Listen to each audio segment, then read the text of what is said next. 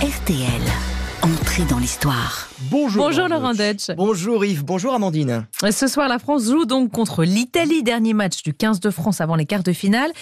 Il va y avoir de l'ambiance dans les gradins de l'OL Stadium de Lyon pour soutenir les Bleus. Bien sûr, ce soir il y a match et ça va être l'occasion de chanter notre hymne national et de faire entendre au monde entier la ferveur française. Bon, c'est vrai que récemment, au niveau des hymnes interprétés par des chœurs d'enfants, ça a été un peu la cacophonie et certains supporters ne reconnaissaient même pas leur chant. Alors, il faut bien reconnaître que la Marseillaise chantée en chorale et en canon lors du match d'ouverture de la France contre la Nouvelle-Zélande était totalement méconnaissable. Mais pourtant, la Marseillaise, elle se reconnaît tout de suite. Tiens d'ailleurs, je vais vous faire un petit blind test Oui. pour tester votre oreille musicale. C'est parti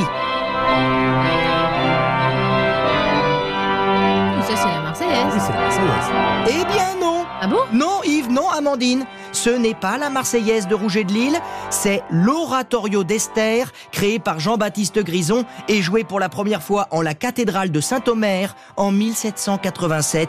Oui et Rouget de Lille, qui comme par hasard séjournait à Saint-Omer à ce moment-là en tant que soldat, eh ben euh, tout simplement, il a entendu cet air et il a tout pompé. Oui, Yves, j'ose le dire, la République vous ment depuis le début. Franchement, vous n'y allez pas avec le dos du bicorne, mon cher Laurent. Euh, Je vous sens très remonté. d'ailleurs. Mais oui, tout est bidon. Même le titre. Parce qu'à l'origine, la Marseillaise, ça a rien à voir avec Marseille. Car Rouget de Lille, après avoir pompé l'air de la chanson à Saint-Omer, il a été transféré à Strasbourg. Et c'est là qu'il a proposé en 92 une chanson pour son armée, l'armée du Rhin. D'ailleurs, la Marseillaise au départ, elle s'appelait Chanson de guerre pour l'armée du Rhin. Il faut dire que cette armée avait bien besoin d'encouragement face aux ennemis de la nation, hein, les Autrichiens, les Prussiens, qui voulaient envahir la France en cette année 1792. Bon, mais pourquoi cette chanson de guerre pour l'armée du Rhin a-t-elle été rebaptisée Marseillaise? Oui. Eh bien parce que très vite, cette chanson va servir de musique de propagande dans tout le pays pour trouver des volontaires pour défendre la patrie en danger. Et ce sont donc des volontaires venus de Marseille qui ont repris cette chanson à leur compte.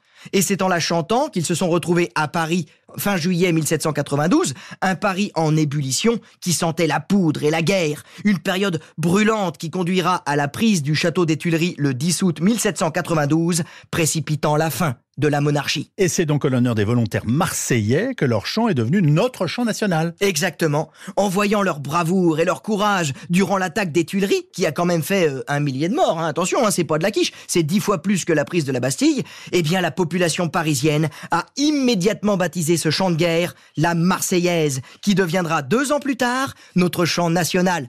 Allez les Bleus